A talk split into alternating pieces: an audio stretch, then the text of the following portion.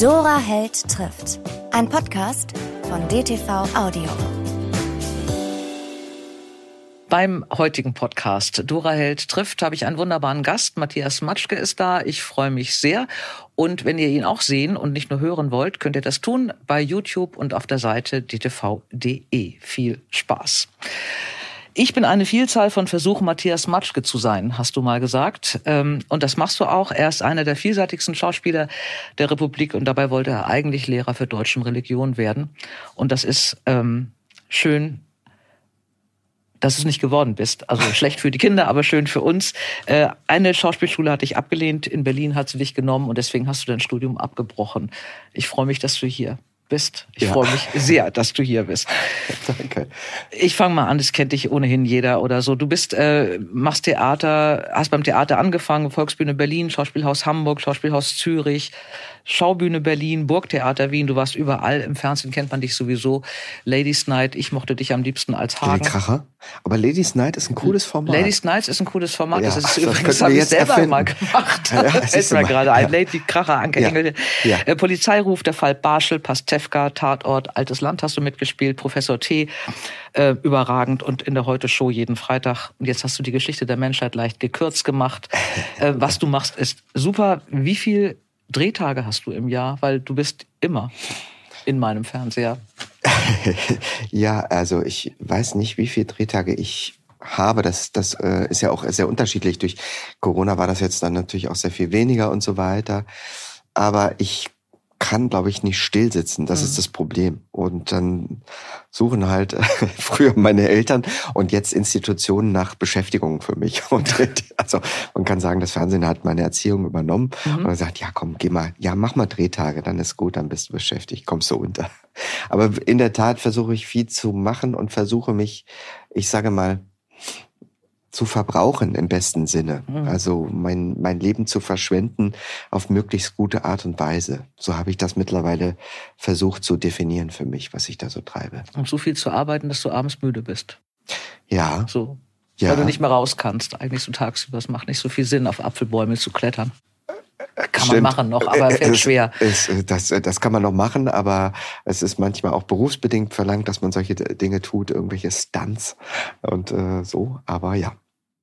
Hörbuch machst du natürlich auch. Du hast im letzten Jahr den Deutschen Hörbuchpreis bekommen in der Kategorie Unterhaltung für den wunderbaren Achtsam Morden-Krimi von Carsten Düss.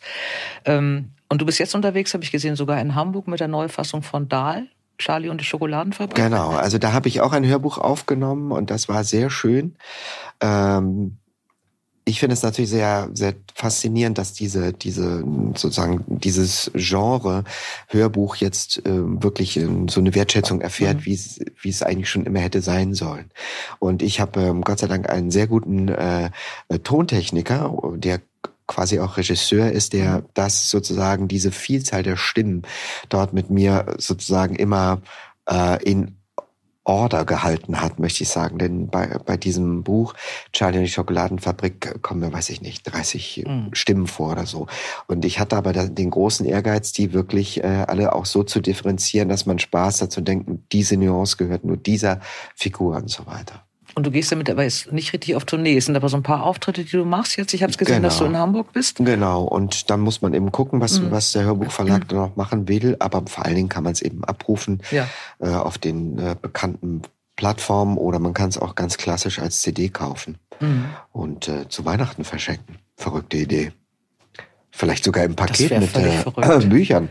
Ja, ja, also das glaube ich nicht. Das wäre dann doch ja. zu abenteuerlich. Zu abwegig, ne? Bei ja. solchem Traditionsfest wie Weihnachten. Ja, das stimmt. Ähm, es gibt mittlerweile eine ganze Reihe von Schauspielern, die Bücher schreiben. Äh, Andrea Sawatzki und Christian Berkel machen das hervorragend. Edgar Selge macht es ganz hervorragend. Matthias Brandt hat es ganz hervorragend gemacht.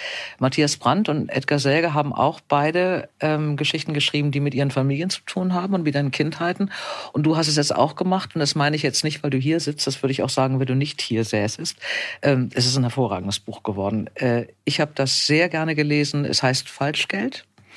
Und es geht auch ähm, eigentlich um deine Kindheit und Jugend fängt so ein bisschen an, hört 90 auf, ähm, hat die Corona-Zeit was damit zu tun gehabt, dass du da rangegangen bist? Oder wolltest du immer das schon und hast aber zwischen deinen 275 Drehtagen vorher keine Zeit gefunden? Also Corona hatte überhaupt gar keinen Einfluss darauf. Also ich hatte auch äh, komischerweise in, in der Corona-Zeit genug zu tun. Mhm. Also ich, es gibt immer irgendwas, womit ich mich beschäftige. Also Langeweile, vielleicht bin ich auch deswegen so unrastig, mhm. weil ich weil ich Langeweile überhaupt nicht oder Stillstand, sagen mhm. wir mal eher so. Langeweile ist eigentlich was Schönes, aber Stillstand kann ich nicht ertragen. Aber ähm, da, Corona, also da, da, da, ich habe schon vorher angefangen und habe das sozusagen schon vorher konstruiert, die ganze Geschichte. Und damit kommen wir zu dem zweiten Punkt. Das ist nicht meine Jugend, die ich dort nee, erzähle. Nee, das, ist da, Na, das ist eben genau. der, der äh, vielleicht auch noch etwas anderes, als wenn man jetzt sagte, das ist eine Autobiografie. Ich spiele mit Versatzstücken von erlebten Ereignissen, die in einem Leben von einem Matthias Matschke so stattgefunden haben oder anders. Oder ich glaube, so könnten. Mhm. zerzitzeln muss ich das, weil es so ist. Also man, ich bin als Schauspieler gewohnt, sozusagen mich selbst in die Waagschale zu werfen mit vermeintlicher Echtheit des Erzählens mhm. und, und echter Vermeintlichkeit von äh, äh, vollem Einsatz, mein Körper ist der, der alles beglaubigt oder meine Präsenz eher. Wenn wir jetzt von zum Beispiel wieder Hörbuch sprechen oder so. Also deswegen ist es immer klar, dass ich sozusagen als schauspielender, schauspielender Mensch versuche zu sagen, das ist das, was mir wirklich passiert ist. Ob ich mhm. nun Matthias Matschke oder anders heißt, das ist noch ein kleiner Unterschied. Aber letzten Endes geht es ja immer um eine Glaubhaftigkeit. Deswegen habe ich auch sozusagen mit diesem Namen Matthias Matschke und Identität Schabernack getrieben, mhm. weil mich Identität ab Stunde Null eigentlich immer interessiert, weil ich mhm. merkte schon als Kind, habe ich irgendwo, irgendwo, immer wieder mal irgendwo gesessen und gefragt, was ist das eigentlich? Wieso bin ich ich? Was, äh, was für eine seltsame Behauptung? Und dann gehe ich aus der Tür und komme wieder zurück und dann soll wieder ich ich sein. Warum? Also dafür gibt's gar keinen Grund. Ja, oder ich muss mich morgens, wenn ich sozusagen in die Tiefen des Unterbewusstseins abgerutscht bin, mich wieder nach oben kämpfen und dann sagen, ja, ach übrigens, ich bin Matthias Matschke. Mhm. Also sozusagen einen, einen aktiven Selbstzweifel an dem, was man sich selbst konsolidierend vorschreibt, mhm. dass man es auch wirklich ist. Das ist mir seit nunmehr 50 Jahren eigen. Mhm. Ähm, für die Menschen, Zuhörer und Zuschauer, die das Buch noch nicht kennen, was sich nach diesem Podcast hoffentlich ändern wird. Ähm, das, das Spiel ist äh, leicht. Es hat, das Buch hat überhaupt, finde ich, eine große Leichtigkeit bei aller Schwere und Melancholie und, und wirklich sehr, sehr guten Sprache, äh, der es erzählt wird. Aber es ist wie so ein Mantra, taucht immer auf, dass dieser Junge, der am Anfang zehn ist, glaube ich, oder so, oder elf, äh, dass er immer sagt, ich bin Matthias Matschke. Ähm, es gab dann Kritiken, wo man sagte, jetzt der übt Leser hat sofort gesehen, nach, nach dem Jahrgang der Autor drei Jahre älter ist als der Held in dem Buch. Auf die Idee wäre ich nicht gekommen, das nachzurechnen. Aber ähm, deswegen ist es auch so, dass man, das hat mich eigentlich beim Lesen jetzt nicht interessiert, mit Verlaub geht gar nicht gegen dich, ob es jetzt deine Geschichte ist oder die, an die du dich erinnerst. Ähm, deswegen meine ich auch. Dann diese, hast du alles richtig gemacht. Ich habe also, alles, ja, ja. Beim, beim, Lesen kann ich, ich konnte sehr früh lesen und es ja. ist wirklich so, dass ich. Nein, aber ich meine wirklich, also genau, ich meine, man geht einfach unbefangen daran an diese genau, Geschichte. Genau, also sozusagen, das ein, also es ist ja, ich bin ja auch nicht der, also das nennt man ja Autofiktion und genau. diese mhm. Autofiktion, da bin ich ja bei Gott nun nicht der Erfinder, mhm. äh, sondern das ist ein, einfach das, was, womit man eigentlich sich immer beschäftigt. Ne? Also was ist die Autorenschaft und was die, ist die reale Existenz mhm. äh, der Autorin oder was auch immer. Ja? Mhm. Und das ist das, was wichtig war für mich sozusagen zu sagen, ich behaupte, ich bin Matthias Matschke mhm. und die Leute werden sich auf dieses Spiel einlassen. Man lässt sich auch ein.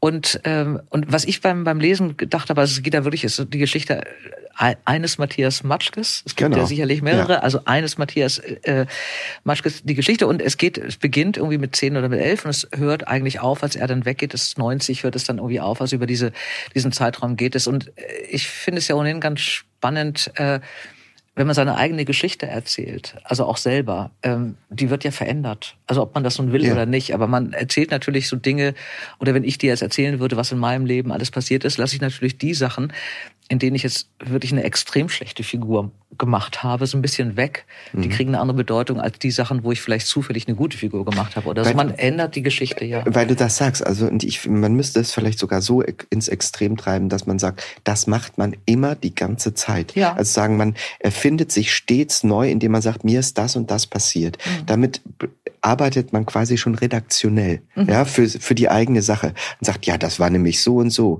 Und wenn ich diese Geschichte dann das nächste Mal äh, äh, erzähle, hat die sogar noch eine Verformung, ne? weil du- du- durch die, die, die Zuschauerschaft, also dem Menschen, dem man es erzählt und so weiter. Und ich finde dieses dieses Phänomen, das ist auch nicht verwerflich, ne? Nee, das ist sondern ganz- es ganz menschlich. sozusagen, Mhm. dass man sagt, also man erzählt, man erfindet sich so, wie man es in im Augenblick angemessen findet. Mhm. Die zweite große Stelle oder der zweite große Topos dieses ähm, dieser dieses Romanes ist für mich eben neben äh, äh, neben Identität Erinnerung Mhm. und äh, die- das das große die große Verzweiflung, dass ich mich nach meinem Befinden eigentlich nicht angemessen an Dinge erinnern Mhm. kann. Mhm. Immer nur mit Auslassungen und immer nur mit Scheuklappen. Und äh, ich, ich ärgere mich darüber. Also ich meine, mittlerweile habe ich damit auch ein bisschen Frieden gemacht. Aber letzten Endes ist das dennoch wirklich immer da, dass man denkt, also da war noch viel mehr. Mhm. Ich kann nur selektiv mich erinnern. Warum ist das so? Mhm. Warum erinnere ich mich nur tendenziell? Mhm. äh, die Figuren, um die es eben geht, wie du sagst, ne, das ist ja eine Kindheitsgeschichte, Mutter, Vater, also diese, diese Primärbeziehungen, die haben auch das Problem sozusagen, dass sie sich nicht angemessen, sondern nur selektiv Mhm. erinnern. Sei also und immer die großen Werte auch, ne? Liebe, Heimat, äh, ähm, ähm, Selbstverständnis im, der, im gesellschaftlichen Leben und so weiter. Mhm. Und das musste da rein, das wusste ich von Anfang an. Mhm. Und äh, ich fand was, was das bei mir ausgelöst hat, war, du bist Einzelkind, auch in der Matthias Matschke, dieses Buch ist das Einzelkind. Ich habe noch zwei Geschwister und ich habe einen Bruder, der ein extrem gutes Gedächtnis hat. Und das finde ich manchmal so ganz erstaunlich, fand ich immer schon erstaunlich. Und da habe ich auch lange gehadert, weil ich das nicht kann. Der erzählt Dinge, bei denen ich dabei war. Ja. Heute so, dass ich denke, das gibt's doch gar nicht Ja. irgendwie. Also ich kann mich da gar nicht dran erinnern. Und dann kommt irgendwann, dämmert das, aber mehr ist es auch nicht. Es dämmert so ein bisschen, es gibt so eine Ahnung von dieser Szene oder von der Situation. Ja. Und ich denke, ja, und dann ärgere ich mich, dass ich die wirklich richtig vergessen habe. Ja. Und dass er sie noch weiß. So, naja, und, und die Frage ist, ist, Warum? weiß er mehr? Weiß er mehr als du dann dadurch, durch vielleicht auch wirklich ganz wichtige Ereignisse? Also das ist wirklich für mich das eines der entscheidenden Dinge, mit denen ich mich mein Leben lang schon beschäftigt und denke, wie kann man sich, warum ist das so? Warum fließen mir Dinge weg? Gesichter von verstorbenen Menschen, die ich sehr liebe Mhm. äh, äh, gut, manchmal, wa- was weiß ich, ne? Man sieht ja manchmal irgendwie einen Gestus auf der Straße von jemandem, der macht eine Bewegung und denkt, oh, verdammt, so hat mein Vater sich auch umgedreht Mhm. oder solche Sachen. Na klar, das gibt es noch. Mhm. Aber warum kann ich das nur in Rudimenten? Mhm. Und das ist sozusagen nur eine weitere Möglichkeit, am Leben zu verzweifeln. Ich tue es nicht, aber ich weiß, dass das mich in Unruhe versetzt, Mhm. sozusagen, dass ich mich nicht nach meinem Anspruch äh, gemäß erinnern kann. Hast du mal, mal Tagebuch geschrieben früher als Jugendlicher? Ja, also das mache ich auch immer noch ein Mhm. bisschen, aber so, ähm, ich fange dann immer so an und das bröckelt dann so weg. Also ich komme gar nicht bis zum Ende des Tages, sondern fange so an und merke so, dass es so vielleicht ähm, ein, eine, eine Nebensächlichkeit ist, mit der ich anfange. Heute ist das und das passiert und dann komme ich eigentlich zu dem großen Frust dieses Tages oder so. Also ich glaube, wenn ich das, ich habe noch oder seltenst Tagebucheinträge wiedergelesen. Aber wenn- ich die, äh, glaube ich, lesen würde, wäre das ein großes Ergebnis von was für furchtbare Tage dieser Matthias Matschke hat. Was nicht stimmt. Ich habe ein sehr glückliches Toi Toi Toi äh, äh, Leben, das ich nur mit Dankbarkeit beschreiben kann. Aber trotzdem so immer, was mich so äh, fertig gemacht hat. So. Das hätte ich jetzt gar nicht gedacht. Ich, geb- also ich habe, ähm, ich finde bei Tagebuchaufzeichnungen, ich habe die mal, ich habe lange Tagebuch geschrieben und habe das mal, ähm, ich habe mal einen Fehler gemacht. Das, das ist wirklich ein Fehler. Ich habe die mal gelesen, weil ich mal ein Buch geschrieben habe, wo die Perspektive einer 12- oder 13-Jährigen kommen sollte. Und dann habe ich gedacht, Mensch, du hast doch Tagebuch geschrieben und du schmeißt ja nichts weg. Das ist ja ganz leicht, die Recherche. Ich fand es unerträglich. Also zum einen war Ja. es so, dass ich mich wirklich, ich habe mich noch nicht mal wiedererkannt. Also ich weiß, dass es meine Tagebücher sind, aber die Dinge, von denen ich da geschrieben habe, ob das nur Namen waren, also von wegen Gedächtnis oder Ereignisse, die waren mir völlig fremd. Also ich konnte mich auch gar nicht dran erinnern. Wer jetzt, keine Ahnung, Gießer war oder sowas. Null. Und dann aber auch wirklich diese Haltung. Ich bin auch am Leben verzweifelt. Also es war, man, wenn man diese Tagebücher liest, fragt man, warum ich das überlebt habe, diese Jugend oder meine Eltern. Also ja. grauenhaft, grauenhaft wirklich. Und ich habe das dann auch nie wieder versucht.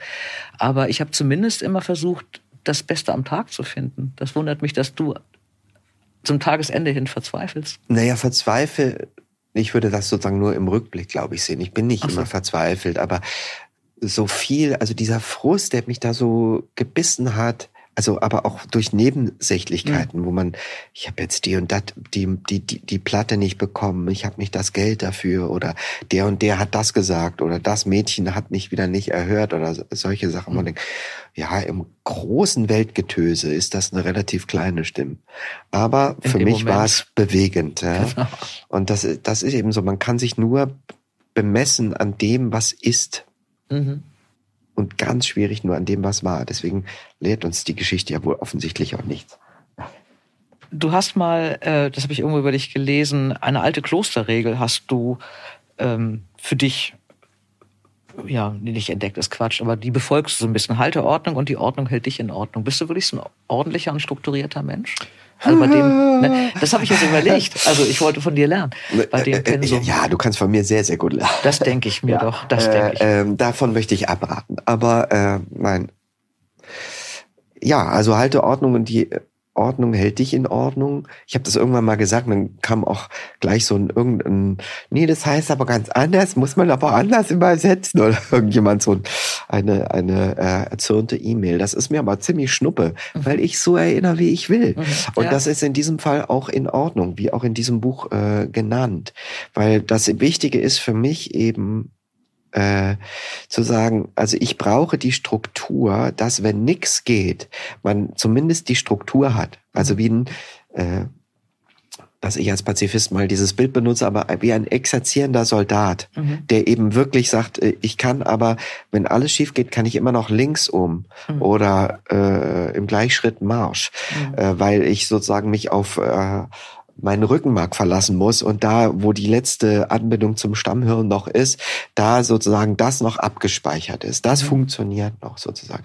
Das ist jetzt etwas dramatisch formuliert, aber sozusagen, dass man auch wirklich sagt, ich, ich äh, äh, kann durch Ordnung sozusagen auch durch Ordnen mhm. äh, äh, anfangen, äh, Struktur zu finden, die dann vielleicht auch Problemlösung ist. Das, das ist ganz gut. Mhm. Oder meine äh, Kollegin Andrea Petkovic, die hat mir gesagt, also wenn sie schreibt, äh, äh, dann ist irgendwie erstmal ihr Haus unfassbar ordentlich, weil sie das so exzessiv putzt. Das fand ich einfach ein tolles Bild, wo er sagt, jetzt mache ich erstmal hier sauber, sonst kann ich doch überhaupt nicht arbeiten. Das ist Macht es sie das wirklich auch. so? Also ich putze auch relativ viel, wenn ich schreibe, aber das ist bei mir die Flucht vom Rechner. Ja, das ist halt so die klassische Prokrastination, ne? Genau. Richtig? Ah, da habe ich, ich, ein, ein, also einen bunten Blumenstrauß an, äh, an Möglichkeiten. Äh, leider auch, aber äh, manchmal nutzt es nichts. Aber dabei ist man ja auch latent dann doch irgendwie so ein bisschen. Also ich weiß nicht, wie es dir geht. Aber, ich hoffe das immer, ja. Ja, ja mhm. so, wo man so ein bisschen. Das ist nicht umsonst war, das Fensterputzen. ja. Ja, nein. Aber ist, ich, äh, nichts ist ja umsonst irgendwie. Naja, wobei. Na doch. Aber ja, ja. Da habe ich einen bunten Blumenstrauß an Dingen, ja? die ich mache, die umsonst sind. Ja, ja, doch. Da gibt es eine Menge. Es geht um die erste Liebe, es geht um die Schule, es geht um Entscheidungen, es geht auch um traurige Dinge wie der Selbstmord eines Onkels. Es geht um diese Eltern, um eine sehr, eine Familie, die sehr nach innen lebt. Die, äh, da gibt es wunderbare Szenen. Also diese Familie, Vater, Mutter, Kind.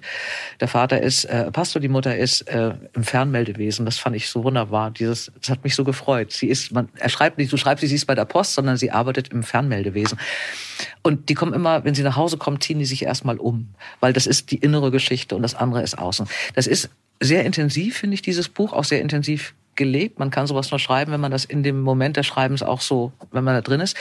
Äh, wie hast du das gemacht neben dem, du hast ja nicht, während du geschrieben hast, wahrscheinlich gar nicht gedreht, also bei deinem Pensum, was du machst. Oder hattest du wirklich jetzt, deswegen dachte ich, ich dachte wirklich, es hätte was mit der Corona-Zeit und dem Lockdown zu tun, dass du da mal die Ruhe hattest, so am Stück zu schreiben. Hast du sowas tatsächlich neben dem Dreh ähm, geschafft? Naja, also viel ist auch anteilig eben diese latente Arbeit beim wenn mhm. ich jetzt beim Drehen bin oder so, da gibt's ja auch immer wieder so ähm, Leerlaufmomente und dann, dann, dann rotiert das schon weiter im Kopf. Aber Trotz kann, der anderen Sachen, das finde ich wirklich ja, irre, tatsächlich. Ich habe also, ich hab so, Ich habe ungewollt Multitasking im Kopf. Mhm. Die ganze Zeit.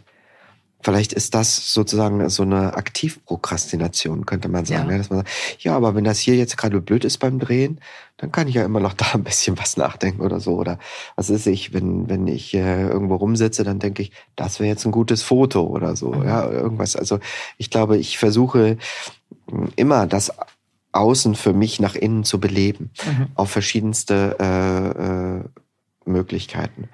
Aber wirklich schreiben kann ich nicht, wenn ich drehe. Mhm. Also sozusagen, weil das sind ja wirklich das oftmals mich, zwölf ja. Stunden mhm. Tage, also wirklich im Sinne von ja. zwölf Stunden, bis man, wenn man losgeht, bis man wieder zu Hause mhm. ist.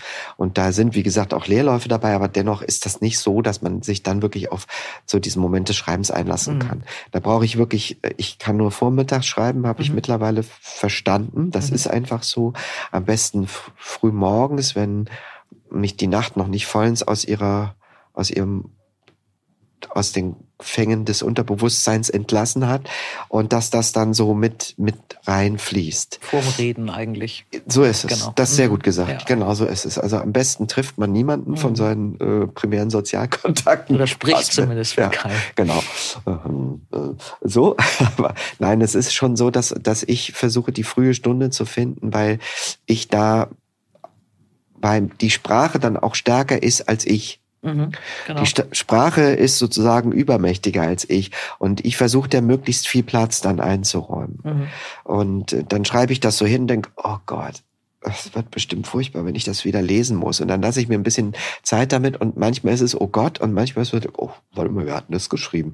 Das war jetzt ich gewesen, das ist, war mir in der Form nicht klar. Ja, äh, und das, das ist wirklich so. Also da, sozusagen, da ist Spreu und Weizen, mhm. aber nun, also Sprache ist, ist mein Ding. Mhm. Ja, Sprache ist sozusagen, ob man nun das, der Träger ist für die Sprache, die ein anderer kompiliert hat, zu Sätzen oder zu äh, Reimen oder zu äh, was auch immer. Aber Sprache ist eben auch der der Träger für Inhalt. Und Inhalt interessierte mich auch schon immer mhm. als Schauspieler. Also ich habe mich nie gesehen als sozusagen nur der Erfüller von Texten. Mhm. Das möchte ich auch niemandem anraten. Und die meisten guten Schauspieler machen das auch nicht, sondern sie sind immer mehr nur als die Erfüller, obwohl das ein dienender Beruf ist. Das ist nach wie vor so. man muss sich ja dem Text vielleicht aber auch der Regie unterwerfen. Aber man kann sich aktiv unterwerfen, mhm. sozusagen, indem man anteilig dazu arbeitet. Mhm. Aber jetzt, wenn man schreibt, ist es natürlich, dann bist du der Gestalter. Mhm. Ja. Aber äh, vielleicht ist das auch eine Frage der Ausbildung. Also in der UDK in Berlin, wo ich äh, ähm, äh, Schauspieler geworden bin, war immer schon das Diktum, du bist nicht nur Schauspieler, sondern du bist ein Künstler. Also wir bilden den Künstler aus. Das war sozusagen das Selbstverständnis. Mhm. Und das konnte ich sehr gut adaptieren, sagen, okay, mhm. dann bin ich, also ich traue mich erst seit kurzem zu sagen, ich bin ein Künstler, mhm. lustigerweise also schon Künstler, aber so eher, ich bin Schauspieler. Aber jetzt würde ich gerade sagen, ich bin halt Künstler, mhm. weil das ist sozusagen das Multiple äh, von, von diesem, dieser Art, sich zu äußern. Mhm. Und aber das hat mir ist mir glaube ich sozusagen damals ganz gut äh, eingeimpft worden, so dass ich das dann auch öffnen konnte. Mhm. So schaut man auf die Welt. Mhm. Und das oder vielleicht war das schon immer da und hat das dann erweckt. Mhm. Und diese Entscheidung jetzt selber zu schreiben, kommst du aus einem Elternhaus oder hast du als Kind viel gelesen? Gibt es so eine Bibliothekarin, die dich zum Lesen gebracht hat, wie bei mir? Oder wurde zu Hause vorgelesen? Also bei uns wurde schon auch gelesen, aber so übersichtlich viel, mhm. würde ich mal sagen. Also das Lesen beigebracht wurde mir eher in der Schule, mhm. dass man so sagt, das, das muss man lesen oder äh, der Religionslehrer, der ähm, der da auch in diesem Buch eine Rolle spielt und äh, mit Klarnamen sozusagen mhm. auch der Lehrer ist, äh, der hatte zum Beispiel auch selbst schon Bücher geschrieben. Das heißt also, ich kannte Leute, die schon Bücher geschrieben haben. Da würde ich vielleicht auch meinen Großvater noch nennen, mütterlicherseits, der, äh, der auch unheimlich viel gelesen hat. Also da war eben dann so eine Bibliothek. Ich glaube, mhm. allein die, diese stille, stumme Präsenz, wenn Menschen irgendwo sitzen und äh, als Enkel ist man auf dem Schoß und dahinter sind so Bücher, das hat schon was mhm. sozusagen. Das ist nicht nur Deko, so Ikea-Deko, leere Bücher, sondern wenn da auch noch Seiten sind und da steht was drauf und nicht auf Schwedisch, dann ist es, äh, ist es toll. Nicht auf Schwedisch. äh, bist du denn, liest du denn, also pri privat bist du ein Leser? Obwohl du wenig stillsitzen kannst oder eigentlich? Äh, naja, ich versuche das wirklich, das ist wirklich schwierig, aber ich würde mal sagen, ich lese sowas vielleicht, naja, vielleicht sowas wie sieben Bücher im Jahr mhm. oder acht. Mehr schaffe ich nicht. Na gut, du hast auch die ganzen Drehbücher noch, die du lesen musst. Genau, also, also wenn man das auch, dann, dann wäre es viel. Mhm. Naja, ich lese schon mehr aber, aber ich versuche irgendwie so auf dem Stand zu bleiben. Mhm. Und dann nehme ich mir, dann äh, kaufe ich mir immer so Bücher von Stevenson oder so und denke, mhm. weil ich liebe doch Schiffe und äh, Seefahrt und äh, dann lese ich dann und das steht dann wirklich äh, wie Blei im, im Buchregal. Ja? Und dann habe ich ein schönes Buch, aber das lese ich nicht. Versuche aber sozusagen aktuell ähm, mir ein Bild zu verschaffen, was jetzt, wie jetzt gerade geschrieben wird, weil mhm. ich ja wirklich interessant finde, weil sich das ja auch steht, stetig ändert. Ähm, damit du dir ein Bild verschaffen kannst, äh, wir kommen zu meiner Lieblingsrubrik in diesem Podcast. Äh, Schlaflose Nächte heißt die. Ich habe Buchhändler und Buchhändlerinnen befreundet, wunderbare, die mir einen Tipp geben. Vielleicht ist das auch was für dich heute. Und wir haben Florian Valerius da. Florian Valerius ist einer der besten Tippgeber aus Trier. Hallo, lieber Florian. Natürlich habe ich einen ultimativen Tipp für euch. Ein Buch, das ich auf einer Zugfahrt einfach nur mal anlesen wollte und dann nicht mehr aus der Hand legen konnte und für den Rest der Zugfahrt einfach nur abgetaucht bin. Die Rede ist von Die letzten Strahlen eines Sterns von Amanda Lee Coe. Und du fragst immer nach Büchern, die du in einer schlaflosen Nacht lesen kannst. Dieses Buch nimmt seinen Anfang in einer ganz besonderen Nacht, nämlich auf dem Berliner Presseball 1928. Dort ist ein Foto entstanden, das zum Glück mhm. in diesem Buch abgebildet ist. Und auf diesem Foto ist Marlene Dietrich, Anna May Wong und Leni Riefenstahl. Und dieses Buch erzählt die Biografien, die Lebenswege dieser drei Künstlerinnen, die verschiedener nicht sein könnten. Aber auch der Menschen, die sie streifen in ihrem Leben. Josef von Sternberg, Marlon Brando, Magda Goebbels, Walter Benjamin, aber auch das chinesische Hausmädchen von Marlene Dietrich oder einer der Beleuchter, die an Tiefland von Leni Riefenstahl mitgearbeitet haben. Das ist ein schillerndes, mitreißendes Meisterwerk, das einen Zeitraum von der Weimarer Republik bis zum Mauerfall abbildet und Themen hat wie Rassismus, Identität, Feminismus, Queerness, Filmkunst, Liebe, Schuld, Widerstand, Mittäterschaft, Nationalsozialismus. Also auch alles Themen, die uns heute wirklich auch noch bewegen und immer noch aktuell sind. Ich habe dieses Buch, ich habe es wirklich inhaliert. Es ist, wenn man es liest, es ist eine Mischung aus, wenn man die Gala liest und die Cahiers du Cinema. Es ist befruchtend. Ich musste mich echt immer wieder hinsetzen, habe dann gegoogelt, habe mir nochmal gewisse Persönlichkeiten angeschaut, wie die ausgesehen haben, habe mir nochmal die Biografien etwas genauer angeschaut, habe mir auf YouTube Filmausschnitte angeschaut. Es gibt einen ganz berühmten Film mit Marlene Dietrich und Anna Mevon, wo sie in einem Zug zusammentreffen. Es ist total spannend, das dann dann nochmal auch so bebildert zu sehen. Ein unglaublich tolles Buch, eines meiner Liebsten in diesem Jahr, das euch vom Grauen und Klemmer eines vergangenen Jahrzehnts erzählt. Ähm, erschienen im großartigen Kulturbooks Verlag und übersetzt von Zoe Beck. Eine absolute Leseempfehlung vom Herzen. Die letzten Strahlen eines Sterns von Amanda Lee Coe. Viel Spaß beim Entdecken. Ich danke dir, Florian. Bis zum nächsten Mal.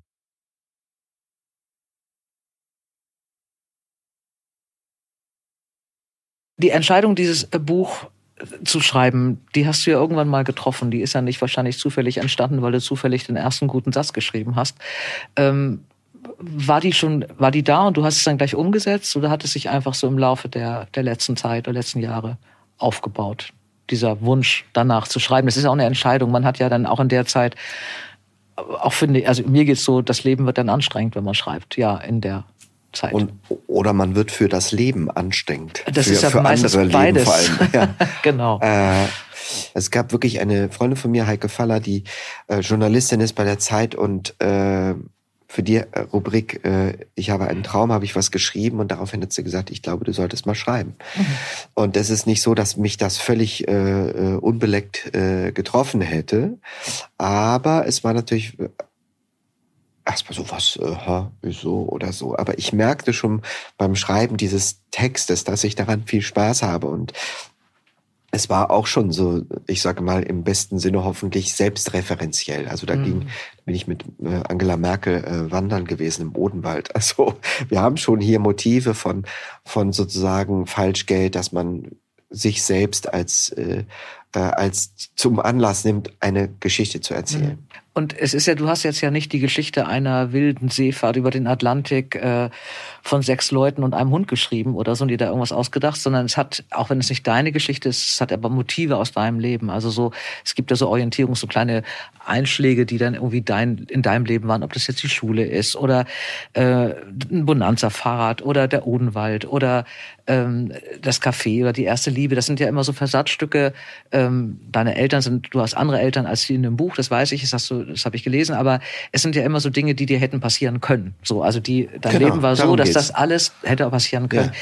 Aber du musstest dich ja trotzdem, also auch wenn es nicht alles deine 1 zu 1 Geschichte war, mit diesem Gefühl, was du als, als Kind hattest oder als Jugendlicher hattest, bleibt man in der Provinz oder geht man in die Stadt, was will man beruflich werden oder so. Du musstest dich damit ja auseinandersetzen. Und ich finde, dass, ähm, dass Geschichten oder, oder Bücher, die mit dem eigenen Leben zu tun haben, eben auch ein bisschen mehr wehtun, weil man ja irgendwie auch versucht, das so richtig wie möglich zu machen.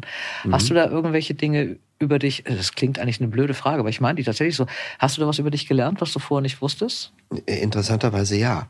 Also natürlich ist sozusagen, wenn man wenn man sagt, äh, also ich schreibe eine Geschichte von jemandem, der, ähm, nennen wir ihn einfach mal Matthias Matschke, äh, äh, handelt und der sozusagen auch Dinge mitunter erlebt hat, die man selbst vielleicht auch in leichter Verfremdung erlebt hat, dann kommt man nicht umhin, mhm. sozusagen einen Lernprozess zu machen, weil das, das, das Komische ist, dass das so rückgekoppelt ist. Ja? Mhm. Also man schreibt über, über was und wie gesagt, ich habe mit dem ersten Kapitel der Apfelbaumgeschichte Matthias Matschke fällt vom Baum und denkt, er ist querschnittsgelähmt oder tot oder andere Katastrophen.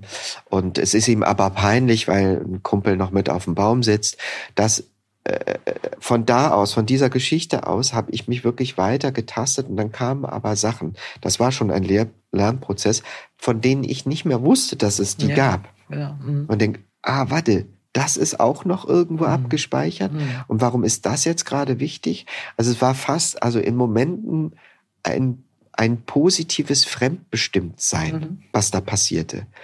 Und das ist, das war für mich mit beim Schreiben fast das schönste Glück zu denken, ach so, dann bin ich ja wieder nur der, der Dienende, wie beim, mhm. wie beim Spielen, weil die Geschichte schreibt sich ja von woanders. so, also es ist nicht so, dass Jetzt kann natürlich auch so ein ich hatte eine Stimme gehört und sie hat mir gesagt, dass ich das schreiben muss. Wäre eigentlich auch cool. Deine Hand ging so. von selbst aufs Laptop und du warst erstaunt, wie die Finger tippen. Und auf einmal konntest du zweihändig. Ja, oh mein Gott. ja, nein, es war so nicht, aber so trotzdem hat die Geschichte war sehr gnädig mit mir und hat gesagt, so soll das erzählt werden. Mhm. Was ich auch so schön fand, das kenne ich von zu Hause auch, euer Telefon oder das Telefon von Matthias Matschke, dem Helden dieses Buches Falschgeld, steht im Flur. Und das fand ich wunderbar. Da habe ich auch gedacht, das war doch wirklich schön. Also man ging, ich kann mich auch erinnern, dass man das Telefon klingelte und man ging in den Flur, schloss die Tür zum Wohnzimmer, telefonierte im Stehen, legte auf und ging wieder zurück und sagte, es war Onkel Herbert, schöne Grüße. Ja. So und heute dieses ständige Erreichbarsein, das ist es eben auch in diesem Buch, ist, dass die Mutter von Matthias Maschke im Fernmeldewesen ist, die nimmt das auch so geschäftsmäßig, dieses Telefonieren. Ähm, war das bei dir so? Habt ihr auch im Flur telefoniert? Selbstverständlich. Und wie findest du das, wenn du heute in der Bahn sitzt und du musst hören, wie sich Bernhard nebenan gerade ja. von Gunilla trennt? Ja, äh, da, äh, Bernhard und Gunilla, da muss ich erstmal drüber wegkommen. Sehr, sehr gut. Ich kenne doch Bernhard und Bianca. Ja, aber das, äh, das wäre ja leicht gewesen. Wir redeten noch gerade eben von Schweden. Haben? Bernhard und Gunilla. Das schenke ich dir fürs nächste ja, Buch, das Liebespaar. Also ich genau. werde das auch äh, äh, mit Fußnote auf dich zurückverweisen. Bitte, Aber, mit Datum von äh, sagen wir so, das ist das Schlimme. Und ich versuche, da ich begeisterter Zugfahrer bin, immer im Ruhebereich zu reisen. Das ist den Leuten aber das ist völlig nutzlos. Ja, ja. Ja? Das ist sogar schön, weil dann können sie in Ruhe telefonieren. Richtig. Das ist, glaube ich, so sehen die das. Ja. Ich bin auf der Hinfahrt, habe ich auch. Ja. Und ich hatte letztens einen, der so sagte, das stört uns ja wohl hier alle nicht, wenn wir hier telefonieren. Was? Und, so. und dann habe ich die, nicht die Chutzpe gehabt zu sagen, doch, das stört mich, Mann. Deswegen habe ich das hier auch so gebucht. Und der hat dann so, wie schlimm alles ist und das, ach, ja, also diese Windräder und so. Und ich, oh, jetzt sitze ich auch noch neben so einem. Aber gut, ähm, Wo, was war die Frage? Ach so, ähm, Dass ja, die Zeiten so das schön war, dass man zum Telefonieren in den Flur ging und die Tür Naja. hinter sich schloss. Natürlich ging es mir da äh, dabei wirklich um Kommunikation und Mhm. wie man damit umgeht mit Kommunikation. Also äh, man hat einen Anruf und da, den bereitet man vor Mhm. und dann tätigt man diesen Anruf. Ja.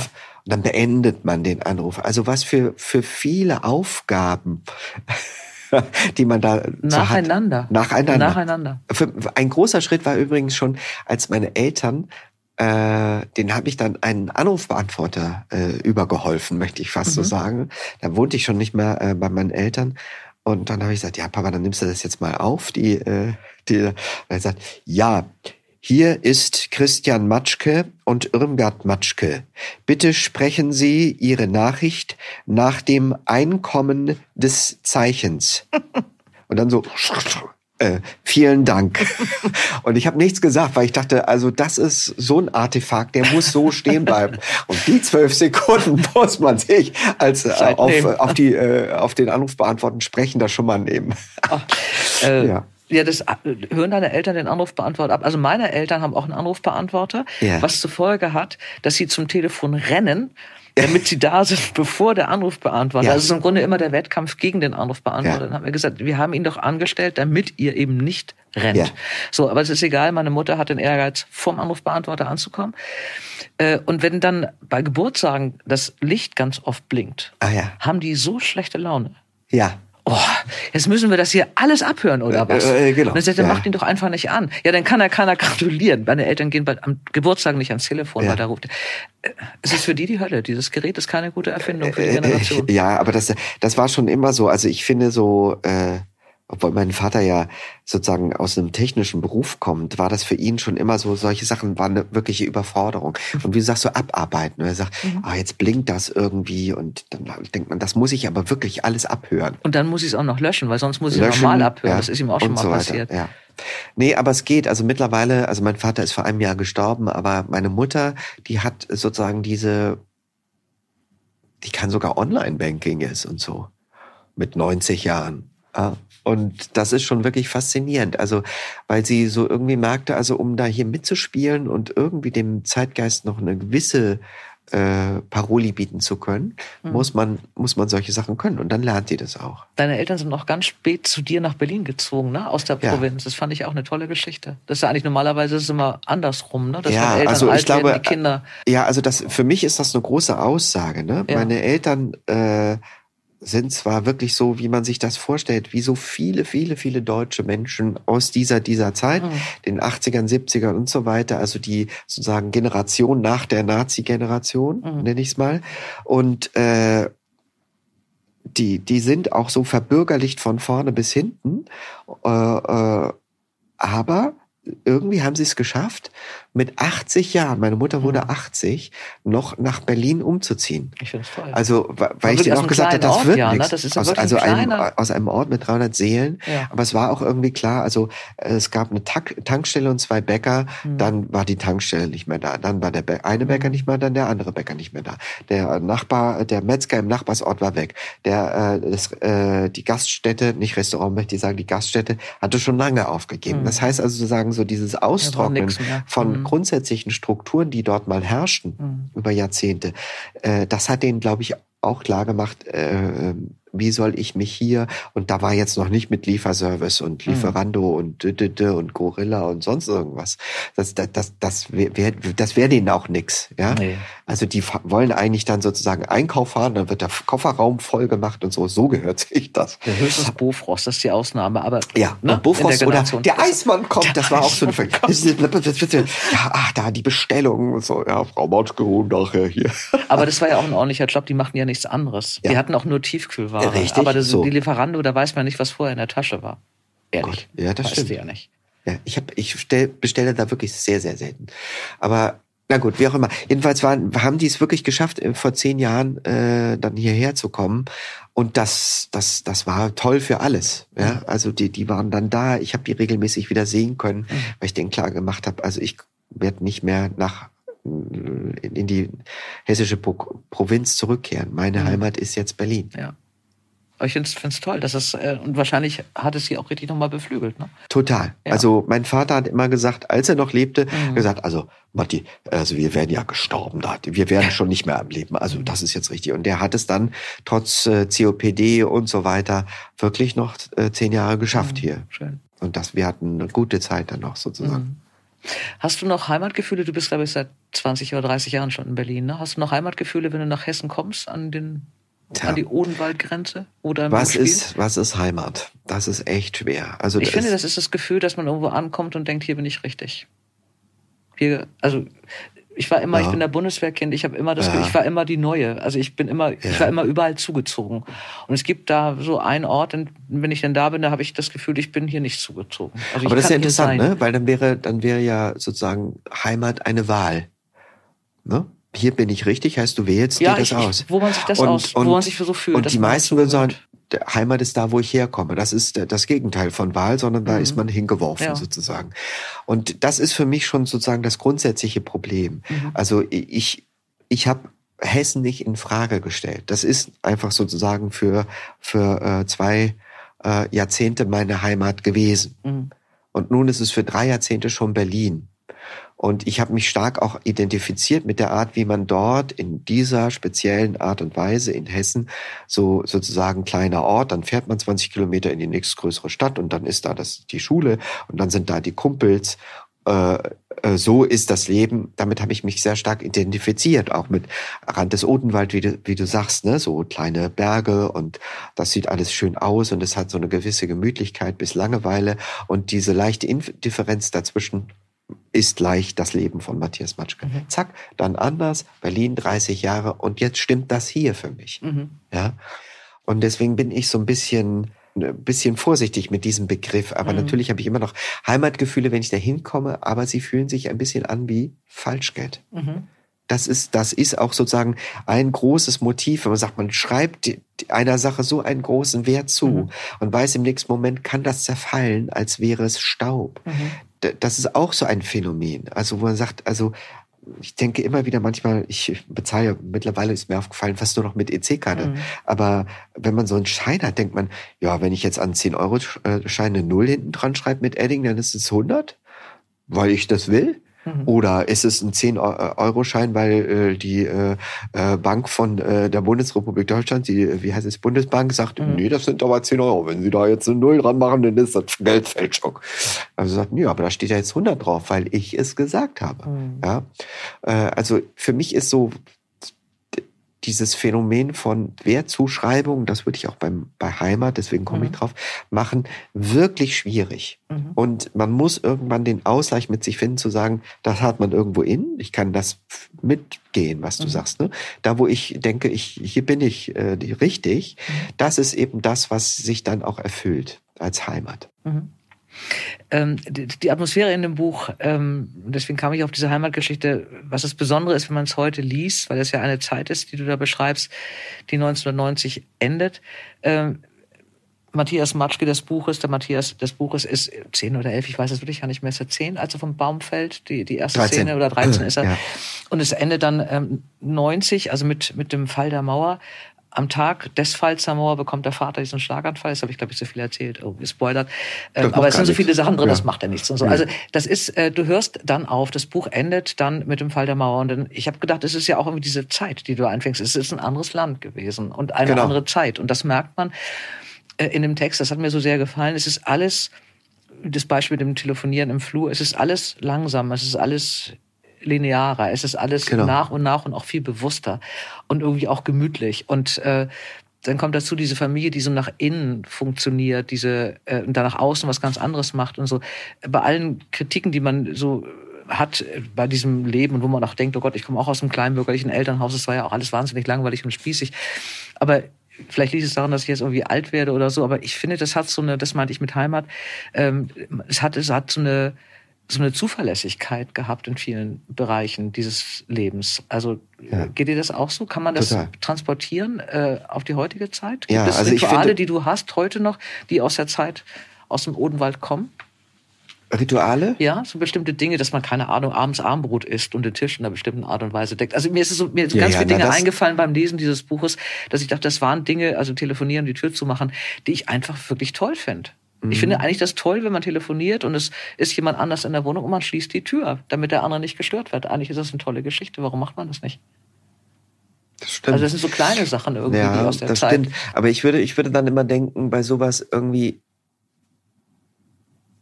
das hat vielleicht auch nur für die Zeit gestimmt. Und Mhm. wir leben nun einfach mal anders. Also wir können nicht das nachspielen, sonst bekommt unseren, unser, unser Leben so einen musealen Odor.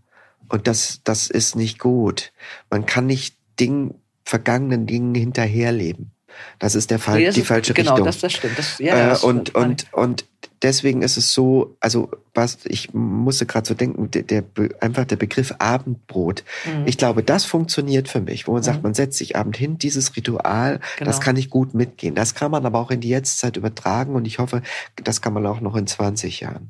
Aber diese, diese, diese seltsame, diese, ich möchte es fast sagen, diese seltsame Verabredung Mhm. 80er Jahre, Mhm. das war eben da. Mhm. Und das hat, äh, das ist eine Summe aus der Vielzahl von Dingen.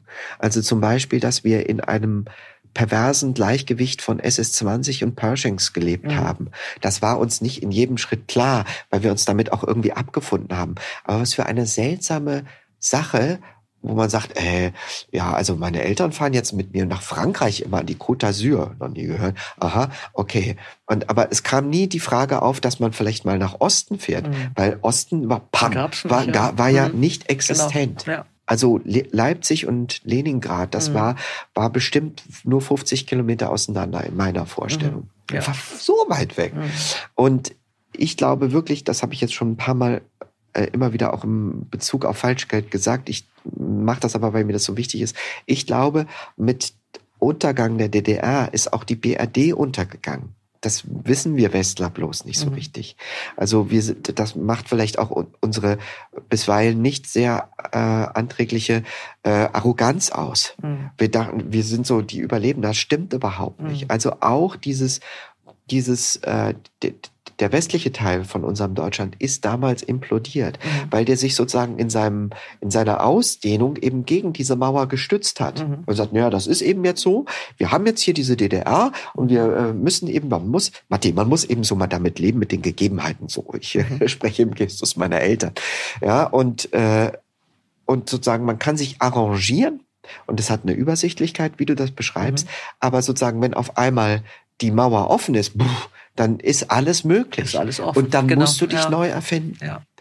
Und ich glaube, wir werden gut daran bedient, uns in Deutschland stets neu zu erfinden und die Geschichten, die wir zu erzählen haben, wir sprechen gerade darüber. Mhm. Ja, sozusagen auch auf die Ostgeschichten viel mehr zu hören als Mhm. Westler. Mhm. Damit wir überhaupt sozusagen unsere Brüder und Schwestern verstehen können. Also ich bin großer Fan der Einheit, wie man vielleicht Mhm. gerade merkt. Weil, aber das ist eben, der Imperativ ist immer, dem anderen Verständnis entgegenzubringen, dass der eine andere Vita hatte. Ja, ich glaube Ja. einfach zuzuhören. Also ich glaube, Das ist, das anderen, ist das große Menschen Ding. Weißt du was? Vielleicht ist es ja, weil du sagst so die 80er, vielleicht gab es da auch in der Diskussionsform und so weiter, gab es noch eine andere Bereitschaft zuzuhören. Ja.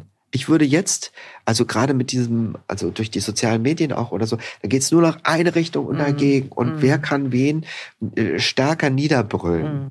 Äh, die, die, also ich habe zumindest in den 80ern gelernt, äh, äh, zu hören, zu versuchen zu hören, was der andere sagt. Mhm. Und das erstmal stehen zu lassen, dass das eine Meinung ist. Und dann gibt es vielleicht auch Fakten. Mhm. Äh, Gar nicht mal so unwichtig für die heutige Zeit. Und Meinung ist nicht gleich Faktum. Mhm. Ja? Nicht zwingend jedenfalls. Äh, Und solche Sachen. Das war vielleicht wirklich anders damals. Ähm, du bist mit dem Buch irgendwann ähm, zu Ende gewesen. Du hast eine Agentin, du hast relativ schnell einen Verlag bekommen, verdientermaßen für dieses Buch. Ähm, ist es jetzt so, dass es für dich jetzt mal eine Geschichte war, die jetzt mal stattgefunden hat, oder hast du überlegt, ist es diese, die- also ich finde diese, die Schreiben an sich ist ja eine Tätigkeit, die einen auch irgendwie Entweder mag man das oder nicht. Das ist ja was anderes, ein anderer Lebenszustand beim Schreiben. Willst du das wieder haben? Machst du weiter? Also, ich habe ja das Privileg, dadurch, dass das sozusagen ein weiterer Beruf von mir ist, dass ich nicht daraus mein Leben reproduzieren muss. Ja. Äh, und das ist natürlich gut, denn, denn dann kann ich mir mal in Ruhe überlegen, ob ich das mache oder nicht. Mhm. Aber letzten Endes ist latent die Entscheidung schon gefallen. Nicht aufgrund sozusagen der Außenwirkung von Falschgeld, sondern der Innenwirkung. Mhm. Weil ich gemerkt habe, die Arbeit daran, und das wirst du wahrscheinlich ja auch wissen, äh, einen Tag ist man äh, wirklich himmelhoch raus und denkt, ey, ich bin wirklich der geilste Typ der Welt und wusste es selbst es. nicht und jetzt weiß ich's. und dann kommt man das nächste Mal hin und denkt, wie konnte ich das auch nur jemals äh, glauben? Ich bin der größte Aufschneider der Welt. Das ist die Wahrheit. Mhm. Und zwar wirklich geht das bei mir so. Und dann habe ich mittlerweile gelernt bei der Arbeit, wo man denkt, beides ist nicht ganz richtig. Mhm. Ja? Und dann kommt man vielleicht so, eine, so sozusagen in einer Art von Mitte. Das ist das eine. Mhm. Und denkt so irgendwie, das ist eben so beim Schreiben. Aber das andere ist, das Schöne ist, das Ordne, Ordnende, und jetzt kommen wir zurück auf halte Ordnung, die Ordnung hält dich in Ordnung.